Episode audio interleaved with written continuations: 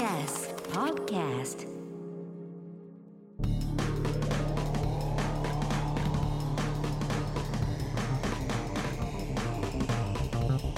のどうもエレコミックやついです。えー、コミック今立ちです。片桐仁です。はい。えーエレカタの決意ポッドキャストですね、えー今回の本放送、えー TBS ラジオで毎週土曜日深夜1時から2時まで1時間やっておりますが、はいはいえーこちらのゲストがあー元針金ロックねえの結城ロックさんでございます、ねすごかったね。今ねキングオブコントに、えー出場するコンビをく決めるというね、えーコーナーをやっておりますけども、10組決めて優勝した人をうん。エントリーするという、うんいや3組目のこれがねコンビとして結城ロックさんが超豪華。すごいよ。すごいよね。すごいよ。でコンビ名が粉落としということで、ね。ね、意味がちゃんことね味。がちゃんとってありましたね。。筋道作るのうまいですよ。ねねストーリーをね。ね。、腑に落ちますもんね、聞くとね。針金ロックの針金。針金。ラーメンズの。うん。ラーメンのラね。ラーメンの麺のね、うん。硬さの言い方ね。博多のラーメンだ。とありますよね硬いの。針金ね。はい、うん。そこから方ね。転じて粉落としとねいうことにそれを超えていくと。ぜひ、えーその辺は本放送ね。をラジコで、はい。えータイムフリー機能がございますのでなるほど。えー聞いていただければと思いますが、おう。はい、今回はですね、うん何これすげえな。オーディオムービーのあれ？えー、とこのラジオ来たよ。このポッドキャストで激推しでしょ？激推し。うん。片桐激推しね。はい、TBS ラジオが満を持してやっているオーディオムービーというね、はいはいはい。えー聞ける、うードラマというかね。があるんですよね。禁断の国会室ん。ということで、これが少し、ん。まああのエロティックなうん。内容になってて、これをまあ片桐さんが激推ししてたんですよ。で TBS ラジオで、まああのパーソナリティってものすごいいっぱいいますよ。そういますよ。誰一人触れた人はいません。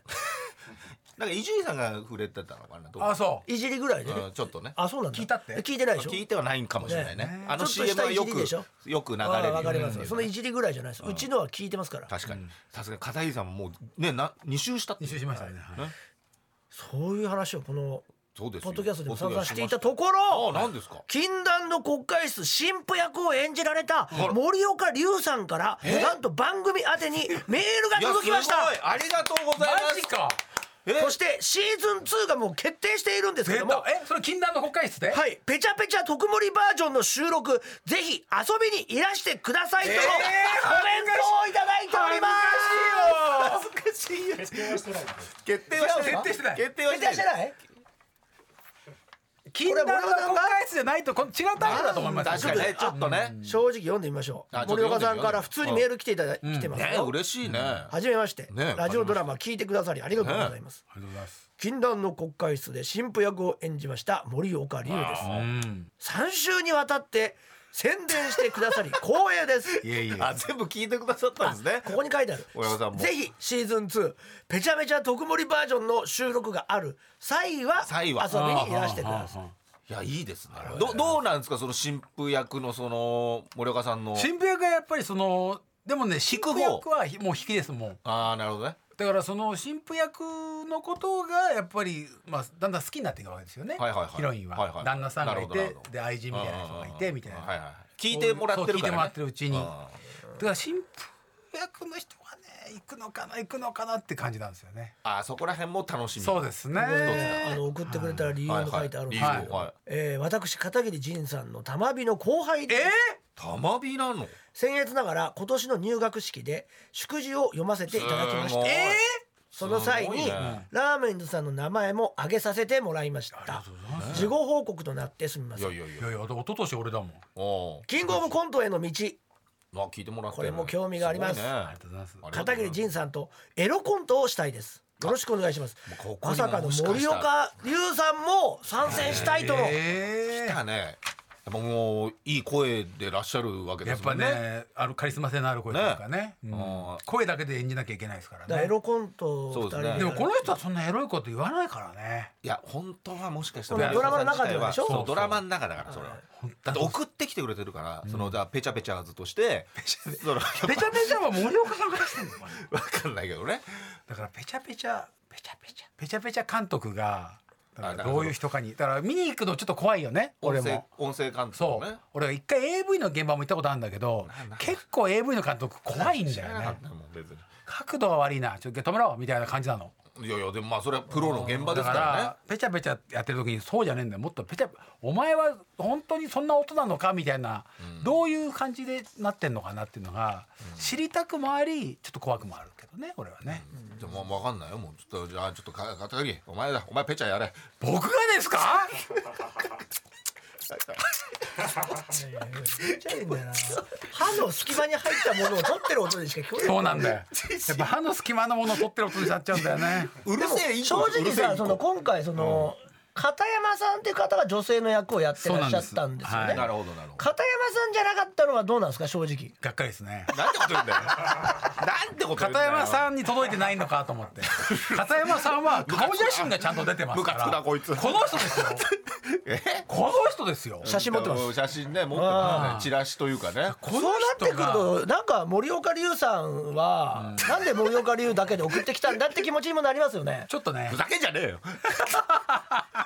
ふざけんじゃねえよお前後輩ということで。お前は役不足なんだよ。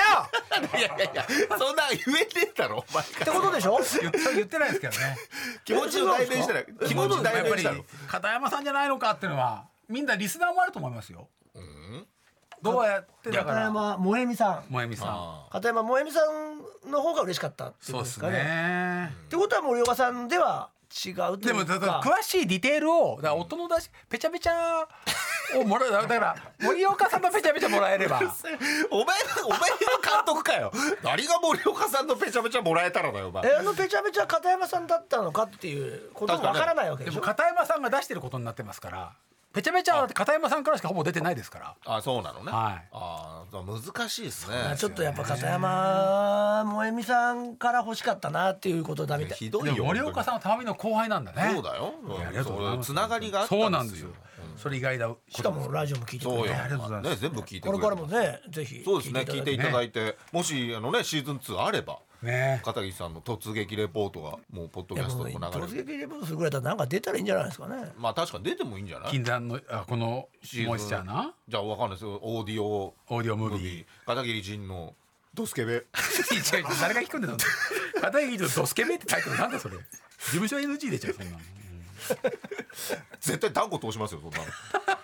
さあということでまあまあ盛り上がってるね。ね聞いてくれた方も多かったと思いますよね。聞いた方の感想聞きたいですよね。いやこのでも影響で聞いてる人もいるんじゃないですか。ね無料ですから。なんかはい。来てますそういうの聞くよ聞くよ。ないですか？でも怖いのもあるんでしょ？怖いのは聞かない。怖いのこれ聞きたいな。怖いのはあるよ。ね。海の村でしょ？え聞きたい聞きたい。それ聞くわじゃあ逆に。うんあのこの話を聞いて聞いたって方ははい。ちょっと見つけられないみたいです。あ見つけられなかった影響なかった？影響力？え？やっぱみんな恥ずかしくて送ってこないんだよな ドスケベ。どい喋ってんじゃねえよ。いいだろ別に。急に。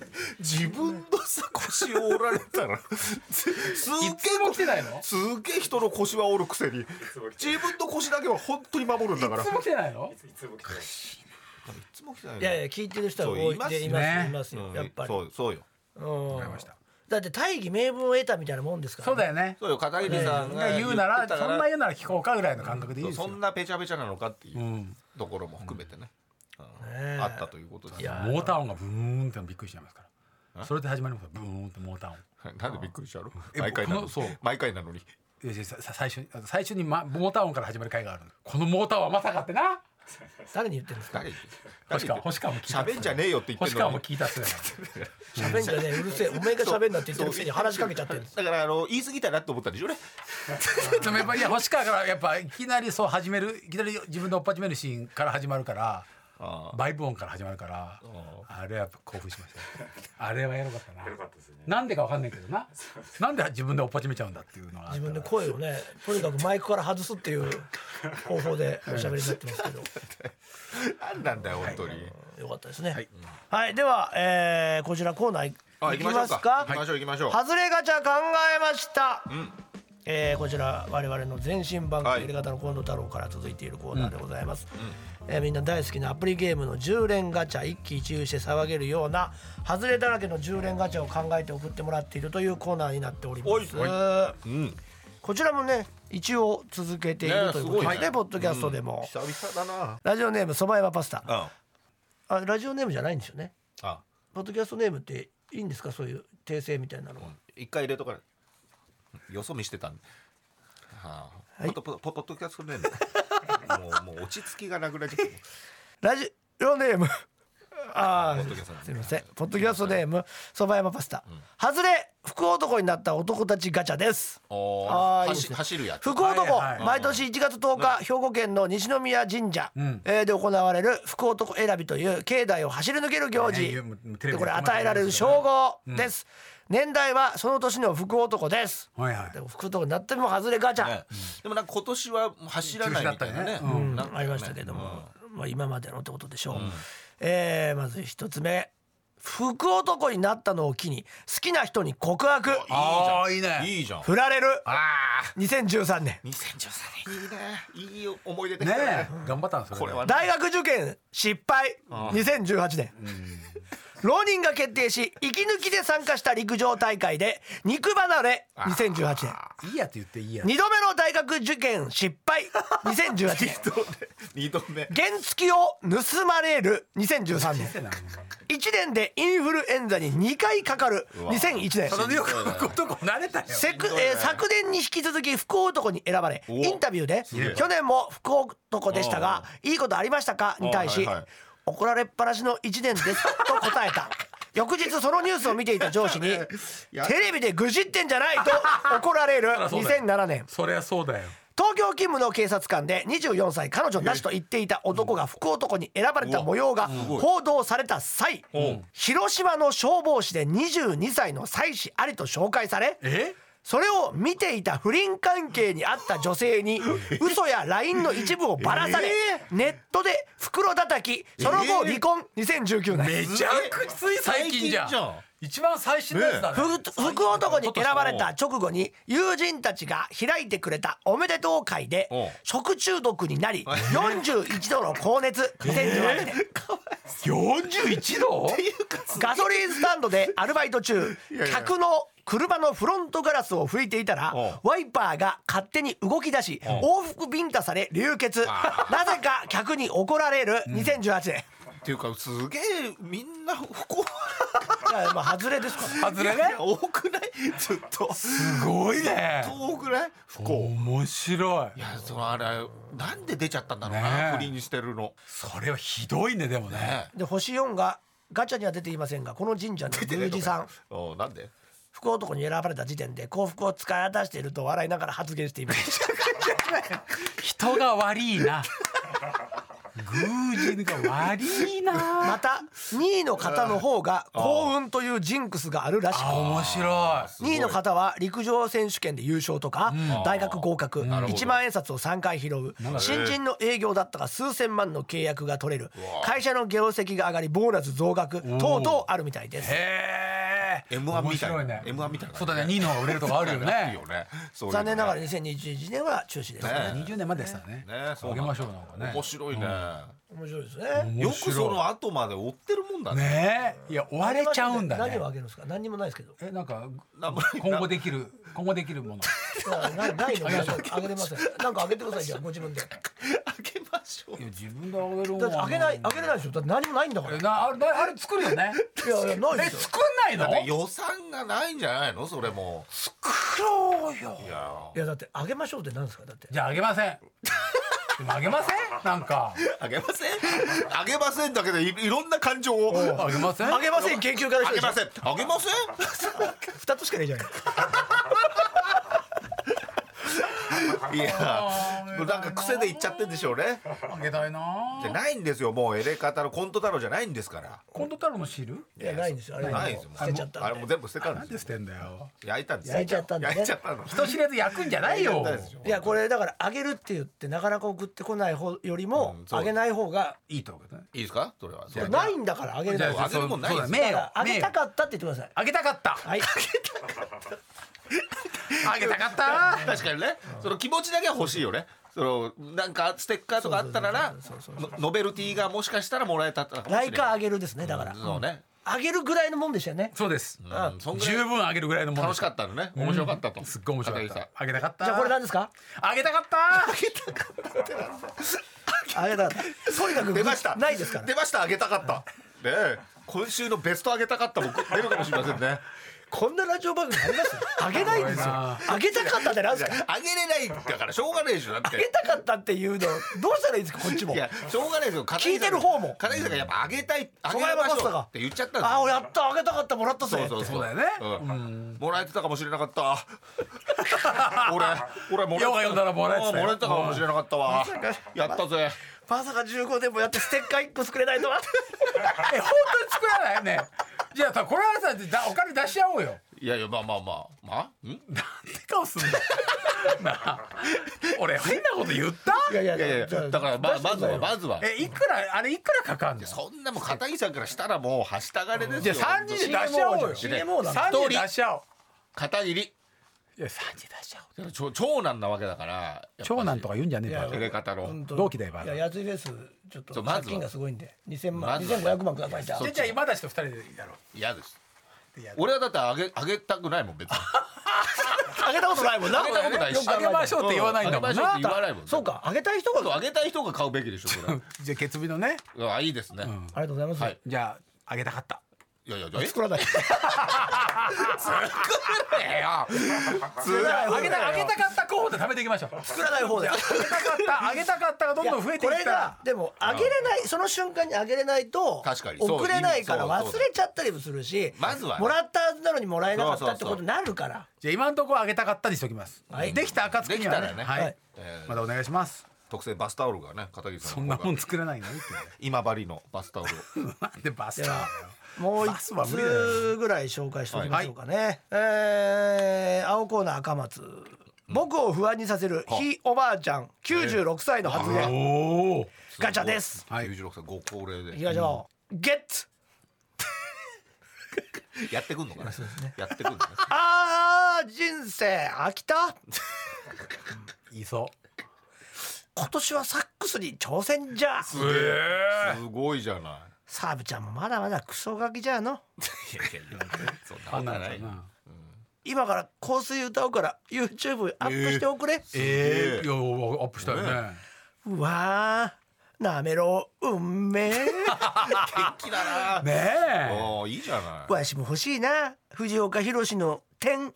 藤岡弘点ってなったんですかね。え名前？そうなの命名変えたんだ。改名したんだ。解明したんだ。ああ久々にワンダラーズのコントが見たいな。懐かしい。本当に？すごくない？こら。パンテ見るな。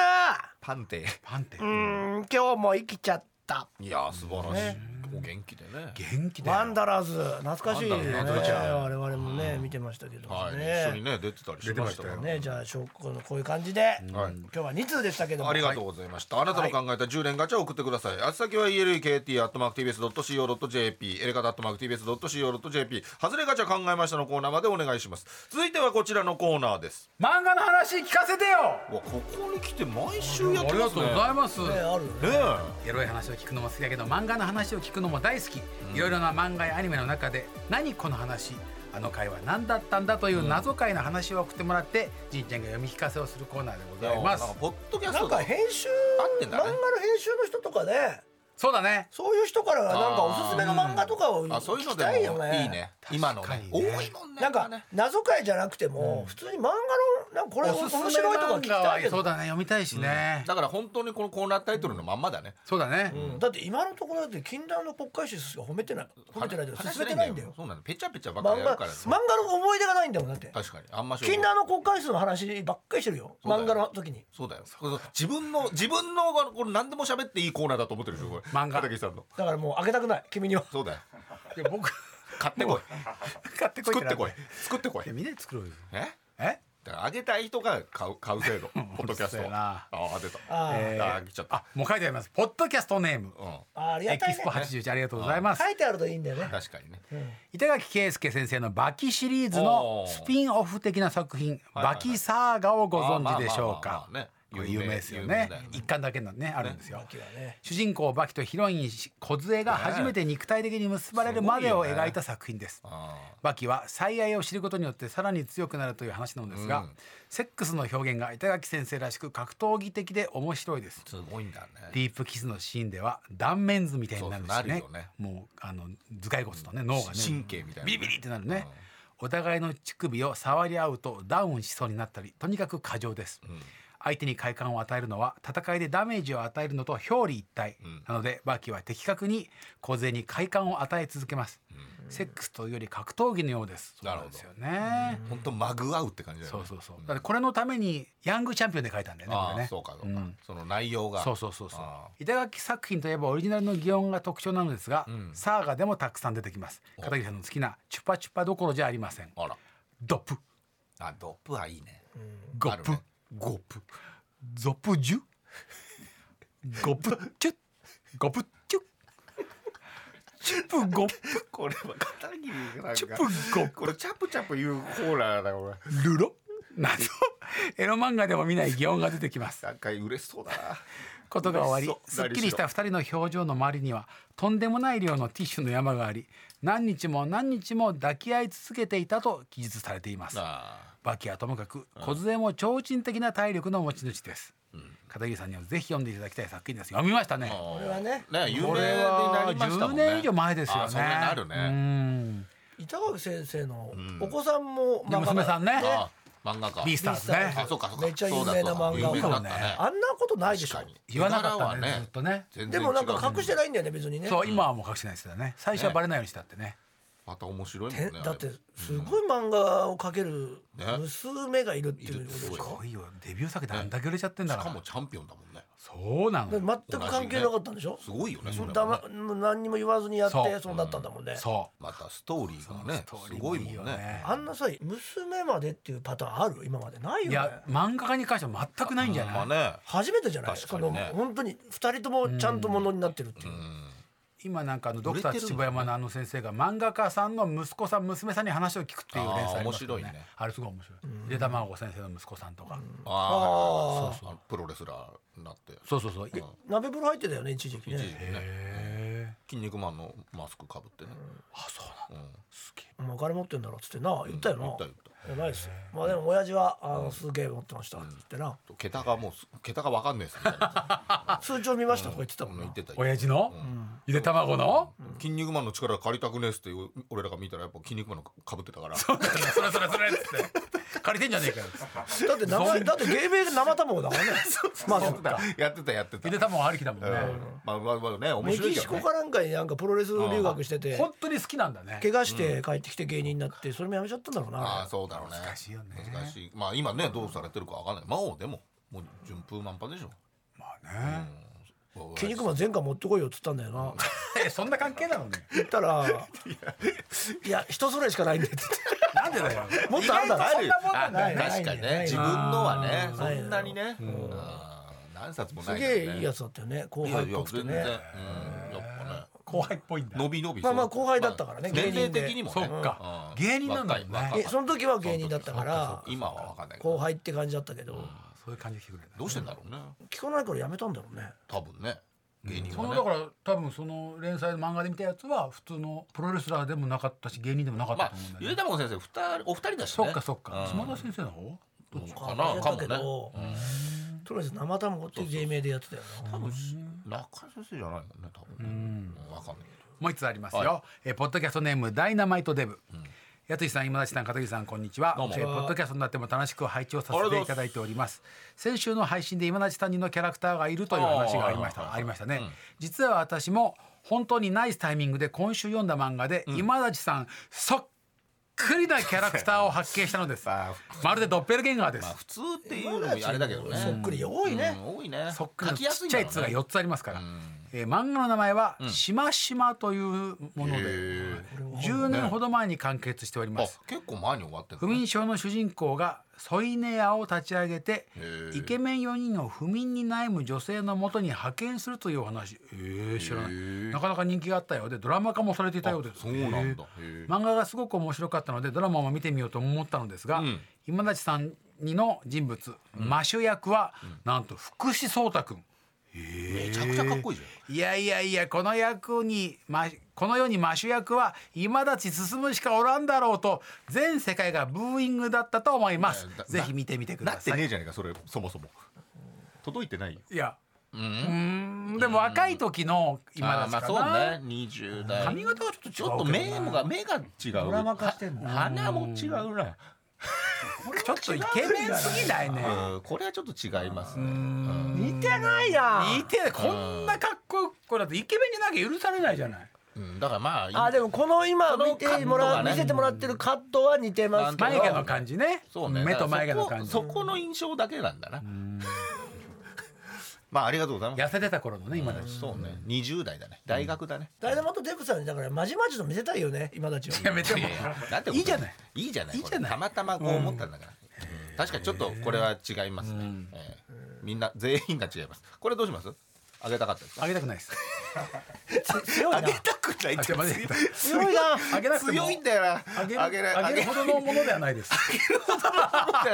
よりよりだよ。いやいやありがとうございます。ね送っていた探してくれてるんですからね。ねあり皆さんありがたいですよね。がとうござい。ますということですか、本当に漫画の以上です。はい漫画の話聞きたいにいろんな。ね。プロの方でもいいですよ。送っていただきたいと、ね。ね。漫画描きながらね聞いてくださっ漫てる方も。画家さんに人気のある漫画とかね。いるかもしれませんからね中には、漫画ね好きですね。から、よろしくお願いします。ということであなたが出会った漫画の謎解や、えーこの漫画これ来てますよとかね、えーなんかあれば送ってください。あれ先は elkt.mactvs.co.jp エレカタ .mactvs.co.jp 漫画の話聞かせてよのコーナーまでお願いします。さあ続いてこちら行きましょう。私一回死んだのかもしれません。おう日常生活で巻き起こる不思議な体験談を募集している、はい。この先週の方が面白かっねたんだよ、ね、なんかねすごかったよね。双子のやつでしょ。ねあれまあでも結局やらしくはなかったですよ。やらしいとはいやいやお二人さ。すげえ怒った素直になりましょういやや誰も言ってないですマジで。誰もではないでしょ。誰も言ってない。誰もではない。本当に。だから そこそこを国注視するんだ聞いた後あれ聞いたら。だからもうそうそうなっちゃうじゃん。そうなる。それじゃ違うじゃんえーラジオネーム、ラジオネーム。ラジオネーム。ラジオネ普通に間違えてるうん。えーラジあポッドキャストネーム。ポッドキャストネーム。あ。ポッドキャストネーム。ハイスペックセックスさんです、おセックス一問。はい。昔母から聞いた。ほ母の子供の頃にあった話です。う、うん。ね。お母さんのことね。はい、小学えー母が小学生の頃、うん。子犬を一時飼っていたことがありました、うんその犬はうん。母の家で迎えた子ではなくうん親戚だったか知人から2週間ほど預かっていあたー。子でした、犬は小さく黒と白のおまだらの毛並みの綺麗な犬でした。可愛らしい。その頃の名はコロ、うん。えーだったと思います、母はコロを毎日可愛がって、うん。コロもそう大きくない庭を毎日楽しそうに走り回っていたそううん。です、子犬でまだ犬を預かるのも初めてだったので、えー毎日コロの動向を気にかけていた母ですが、ある日コロは一瞬の隙をついて大丈夫？庭の柵を通り抜け、ええ。表の通りに出てしまいました。危ない危ない母は走って追いかけましたが、うん。間に合いませんでした。え間に合わないって？コロは本当に運悪く通りを走る車にひかれて死んでしまった、えー、やだー預かってる時。これはやだよ。家は悲しみに暮れてコロは母と、えー弟、えー、各おじさんですね、の手で埋められました。うん。場所は家から少し行った場所の沼地だったと言います。沼沼まで埋めに行ったの？まあ近く少し行った場所。なんでだろう。ま小さくそう深くない穴にまあそのちっちゃいですからね、そう子供だコロの亡骸を横たえてえあそこを去りました。母は生き物を飼うのは嫌。死んでしまうからとよく言っていましたが、ん。おそらくこの経験から来ている言葉だったでしょう、うん、トラウマだよ。コロをお葬ってから数年後その沼地が埋め立ててマンションが建つことになってしまいました。うん母は記憶に埋もれていた頃のことを思い出して、はい。うん。骨を拾ってあげなくちゃと思ったそうです、うん。支度をして沼地を再び訪れました。うん。は目印があったのかうん。たびたび訪れていたのあ。かあ母はコロを埋葬した場所を覚えておりました、はいうん。スコップで すごい土を振り返、えー映画みたい掘り返してうん。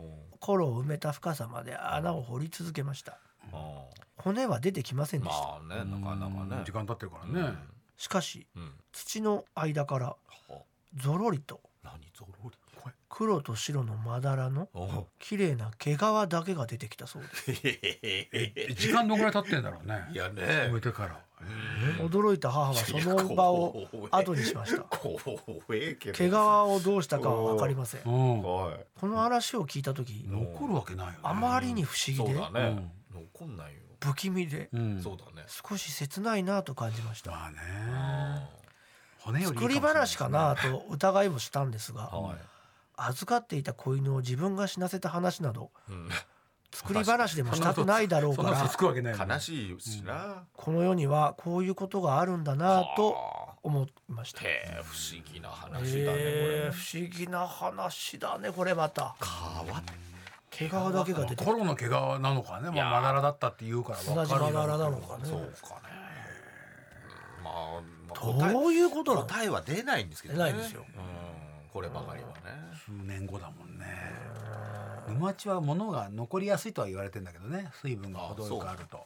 あ埋没林とかって言って沼地だった何万年も前の木が残ってたりとか。そうか。残る可能性あるんだね。そう。だけど皮皮皮だけっていうのがね。毛だもん。毛をね。根はなくなってて。ええー、すったに何さんですかね、はい。ああ昔これ聞いたことあるよエレカタのあのコント太郎の時に読んだ方ですね。ーうん。一度。谷さん。はえー、以前ドッペルゲンガーっていうコーナーやってたんですけど、はい。その時に読んだ方ですね、なるほど。はい。前前回も読んだ。すったにさん宝庫前回のえあの前回。双子の？双子の人す谷さんだよね。やっぱ俺聞いたうわ聞いたそう。か聞いたばっかりだと思う。すったりさんってあの 落ち着け。あお姉ちゃんってやつ、ねえ。あの人か、えーああそうかそうか、また。じゃあ全部読んでんだ。すごいな。谷さん。すごいへー。スピリチュアルの巣だねす谷の巣は。あすったりさんこれこの方だったのか？あの妹さんとお姉ちゃんってやつもあるけど白髪になって、うん。あーなんかあったね。うん。口外の上に穴が開いちゃったなんかがあったよね。あったあったねそんななんだよドッペルゲンガーで。ああったあった。そんなんあったわ。ずっと送ってくれてる方です、宇宙人にやられちゃったんじゃないあーあかったあったあった信じられない話みたいなーすごくないうん面白い持ってなんかこういう人はそういうのがあるんだね、うんすったりさんですね、はいありがとうございますすったりさんじゃあ先週読んだやつは自分じゃなかったんだねそうだね自分もあるのに、ねえー今から10年以上前の話ですと、はいえー私の妻はうん大学で医療系の国家資格を習得した後ね病院で働きながらずっと学会でも発表を続けていましたすごい。あでも確かそっち系の人だったよね、大学で働いてたもんねすったりさんもえなかったっけ？そんな感じだったよね、研究者だったよね。そんな妻にとある大学の教授がは目を留めてくれて、あはい。妻に社会人大学院で研究しないかと声をかけてくれました。社会人大学院ってね。るんとか通え通える大学院だったので、妻は朝から病院で働いて、ええー午後から社会人大学院で研究するという生活になりました。2年間で無事に大学院を卒業したんですがうん。働きながら大学院で研究までしていた妻は体調を崩してしまって、仕事を辞めることになりました。そして30歳を過ぎていた私たちは、ん子供を作るためにいろいろと努力をしていたんですが、ん。なかなかうまくいかずにうん。病院で不妊治療をすることにしました、うん。最初に不妊の原因を調べたんですが、うん。妻の子宮に2年前にはなかったうん。卵代の筋腫うん。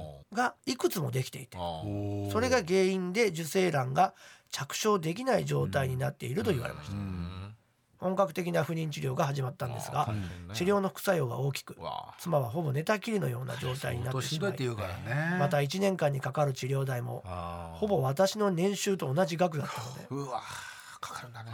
妻は自分が大学院に行かなければ禁酒ができる前に子供が作れていた可能性が高いと考えてひどくショックを受けていました、あえー当たりの可能性が5%以下の1回80万円のガチャを回し続けているー感じ。おーそうか。まあ厳しいね仕事も続けられずほぼ寝たきりの妻はもともと好きだったテレビゲームにどんどん入れ込んでいきました。ああー一晩中オンラインのゲームをしているんですがそれによって今度は同居している私の母親のストレスが溜まっていくのが分かりました。最初は体の調子が悪いんだから仕方ない。うん。うん子供ができたらきっと良くなると言っていた母も不妊治療が3年目に入った頃から3年か嫁は家事もせずゲームばかりしていると不満を漏らすようになって家庭内の雰囲気も最悪でした。そしてとうとう私の母親がうん。これ以上ゲームばっかりしている嫁との同居は無理。出て行けとはっきり要求するようになる。一日中家にいる妻は母親が電話で話しているのを聞き耳を立てて聞いていたようで、私に「どうやらお母さんどっかの自称霊能力者に相談してるよは電話の履歴と話の内容からあうん。霊能力者の目星はついた。おおすごいな。すごいな。そこに行ってう。んお母さんに出て行けとか言わないように説得する。とほ言いほう。ほう。ほう。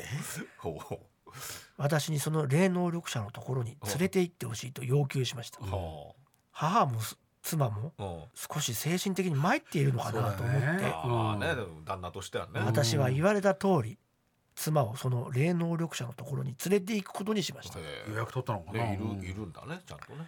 電話で相談したいことがあるんでお会いできないでしょうか？と言うとうん。電話の向こうの女性が分かりましたと言って女の人ね。数日後にアポを取ってくれました。うん。カーナビが何回も道を間違えたのですが 妻と二人でその自称霊能力者の住む山奥に山奥。山奥なんだ、車でたどり着きました。うん。その自称霊能力者はうん山奥の一軒家に一人で住んでいる60歳くらいの女性でした。女性。映画みたいよ。うん。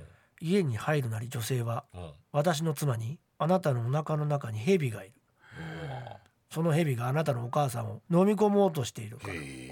お母さんは自分の身を守るためにあなたに出て行けって言っているのね。はと言い出しました。見えたんだね。そして今から塩水を用意するからそれを飲みなさい。うん。蛇が苦しくなって出ていくでしょう。と言って丼に塩水を入れて持ってきました。丼？で多いよね。すごい話だよ怖いけどねちょっとね。妻はうん「私が飲むのかよ。いやそうそういやすげえツッコミ気質だな 私が飲むのかよ!」そんだけそんな元気体調悪いんだからさ、憤慨した様子でした、うん。私が飲むんかいって言ったのそうだね。ちょちょちょちょっつって。誰飲むの？誰飲むの？誰飲むの？私が飲むかい！いやいや決まってんじゃん。ヘビがね誰誰誰誰誰ヘビが入ってるから。じゃああなたが飲んでください。私かい！私が飲むかい！この流れやったら旦那やろだけでよ。旦那じゃ自分の腹の中にヘビいたそうだよそれは飲まなきゃダメだよと憤慨した様子でしたが。来るとは思ってたけども。言われた通り塩水を飲みました、ああ飲んだろうね。その後で母親の話を聞いてもらおうという、したんですが。飲むんかい塩水でお腹の蛇を追い出せ。酒は絶対飲むな、うん。というばかりでした、う。んあもうそのそれだけな聞く耳持たないんだね。ね話にならないんで、帰ることにして。うん。相談料いくらでしょうか？ねと聞くと、ね私はお金は取らないという、ああそういう人なんだ。全く受け取ってもらえませんでした、へ帰りの車の中で妻はうん「蛇ってなんだよ！いやいやいや。そんなテンションじゃないよ。確かにさヘビってなんだよわかるよ塩水ってなんだよ!」あんだけいやいやいやいやいやとにかくテンションじゃないでしょ。元気ででも結構参ってんだよ。バイテンですドッキリだと思ってるテンですけどでもわけわかんないじゃないですか、蛇がいるとか言われて,、うん言われてるわけだから「蛇ってなんだよ！元気だよ。塩水ってなんだよ!」よかった。元気出てよかったよ。とむくれていたんですが飲んじゃったけどでしょ。うん。いいけどね。うん。家に帰ってうん。玄関を開けるとはあ何が起こったの？1メートルぐらいの蛇がいました。ええ玄関に？本物？本物？私と妻は言葉が出ないくらい驚いて、ちょうど帰ってきた私の父もうん「青大将がいる!」いやいやいやそれはツッコミじゃないからツッコミじゃない普通にそれそれそこれれ多分これぐらいのテンション。いやいやいやで驚きました。青驚きはね大大将がいるじゃないのね。大将がいる！いるそうだね。本物がいるんかい！驚きました、おう驚くわそれは。玄関だしな。私からじゃない家に帰って玄関開けたらだよ。そうだよ。開けたらいいの中だから。確かにね。私から出るんちゃうんかいでしょ。うん。そうよそうよ。私私は玄関にいんのもうね？私は玄関横に置いてあるほうきとちりとりをと捕まって使って蛇を捕まえて青大将毒ないからね。旦那さんがね。毒ないから青大将まだ、えー捕まえてそのまま近所の田んぼに逃がしました、優しい。この家に住んで20年以上経つんですが、蛇が出たことなんて一度もないんです、うん。あの霊能力者が先回りして玄関に蛇入れたんじゃねえかと。演出すごいもねか、えーとも思ったけどそれも考えられず。山奥だからね。偶然にしても気味が悪い出来事です確か多分お母さんだよね。電話して。しかし母親がうん。仕事から帰ってくると突然。確かに。あもういなかったなお母さん。帰ってくると仕事から帰ってくると突然「なんだか家の雰囲気良くなったわね」と言いえ？何？直前まで出ていけと言っていたとは思えないほど明るくなりました。えそしてその後うん。妻が妊娠しあました。らヘビがだよね。ねちゃんとね。不妊治療で通っていた病院では自然妊娠の可能性は1%もないと思うと言われていたんですが自然妊娠でした。よかったね。そして子供は無事に生まれてきてくれました。よかったにわかには信じてもらえないような話なので、へー。正直言って送ろうかどうか迷ったんですが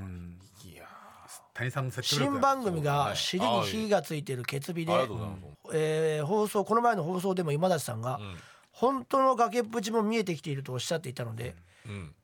ずっと見えてんだけどね。こいつは嘘ばっか書いてんなと思われるのが嫌なので今までは書かなかった話なんですがさらなる番組存続を記念して送らせていただきました。これからもずっと楽しみにしています。すげえ話だ。すげえ話持ってんな。みんな奥さんかね夫婦の話だもんねだからヘビも出てってすげえツッコミ能力も上がったって違うんだって。でなんで奥さんはそんな強く字だから字だからね。ツッコミ能力がすごい上がっちゃってんだよ。奥さんやついじゃないから。さ二人のさそのな奥さんなんでそんな強くい突っ込むそんなこと言われて。そんな言えないって。私が飲むんかいっていけないって。いや。肩叩いてるでしょ？だってスタにも。いやいやいやいやすごないんであんな声で突っ込むかね。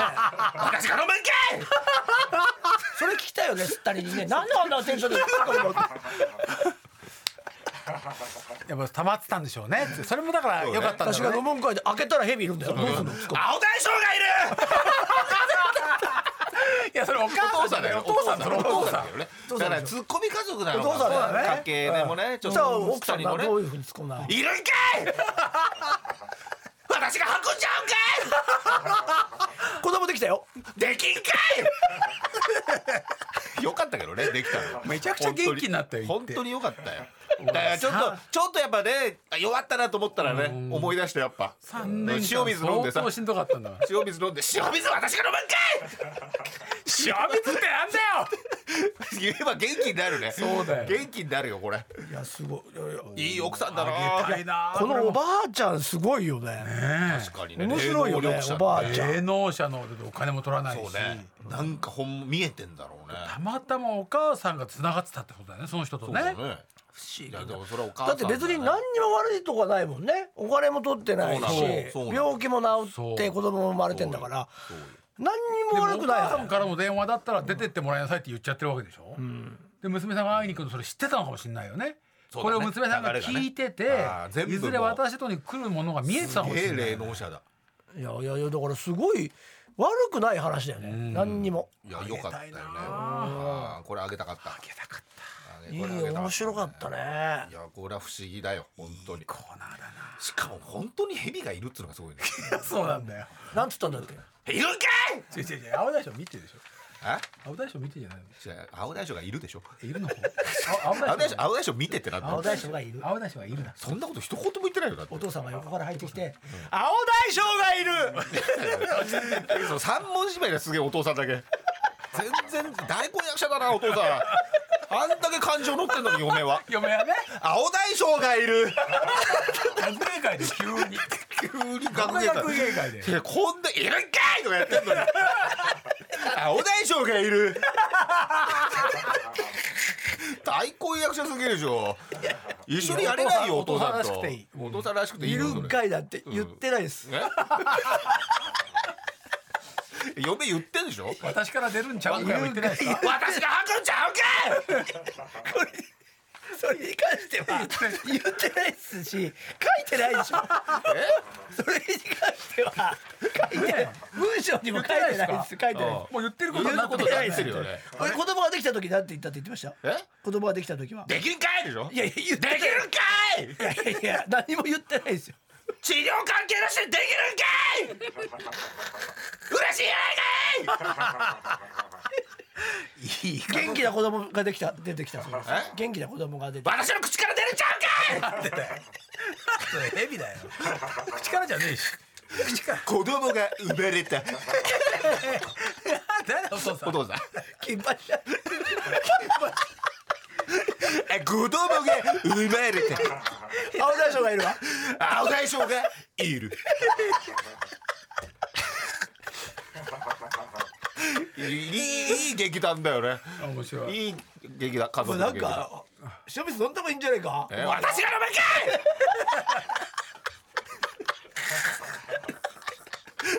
金受け取れや！絶対。なんでもらわんねん！関西弁本物感出すんちゃひどい性格がどんどんやさくれ大物感出すんちゃうわチンポコの進む丸はい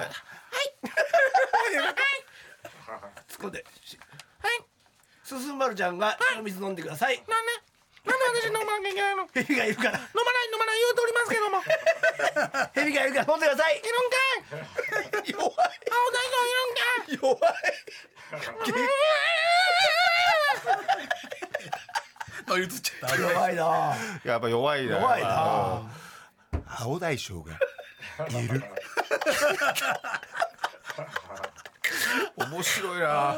これはこのこれはあげたいね。あげたいね。あげたかったね。あーなんでもない何にもないからね。ノベルティがない面白いじゃんすったりの。ね、よかったよ。ありがとうございます。ね、本当にね、ちょっと悩みながら送ってくれた人が本当に良かったです。本当にね。いい話。最高でございました。ありがとうございました。ということであなたの不思議な体験を送ってください。宛先は elekt.mactvs.co.jp エレカタ .mactvs.co.jp 私一回死んだのかもしれませんのコーナーまでお願いしますさあということで今週もボリュームすごかったっすね。わかんないいや何分やってたのかちょっと分かんないですけど、ね、さあということで、えー告知ございましたらどうぞ。えー、とやついフェスティバル2021、ね。えーが6月の1920 2日間、えー開催されます、それに伴って今クラウドファンディングをホームページでやっております、えーこちらの方の参加をお願いしたいと思います。お。ぜひ聞いていただいてですねね参加していただきたいなと思います、ね。思いをね、えーで一応ですね現在はあー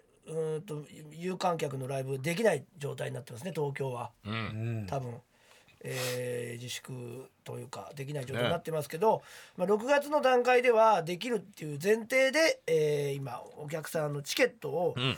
えー抽選販売をしてるんですよ。はい。で本当だったら、えー、と昨日ですね4月25の日曜日に一旦その抽選結果が出る予定だったんですが、はいはい。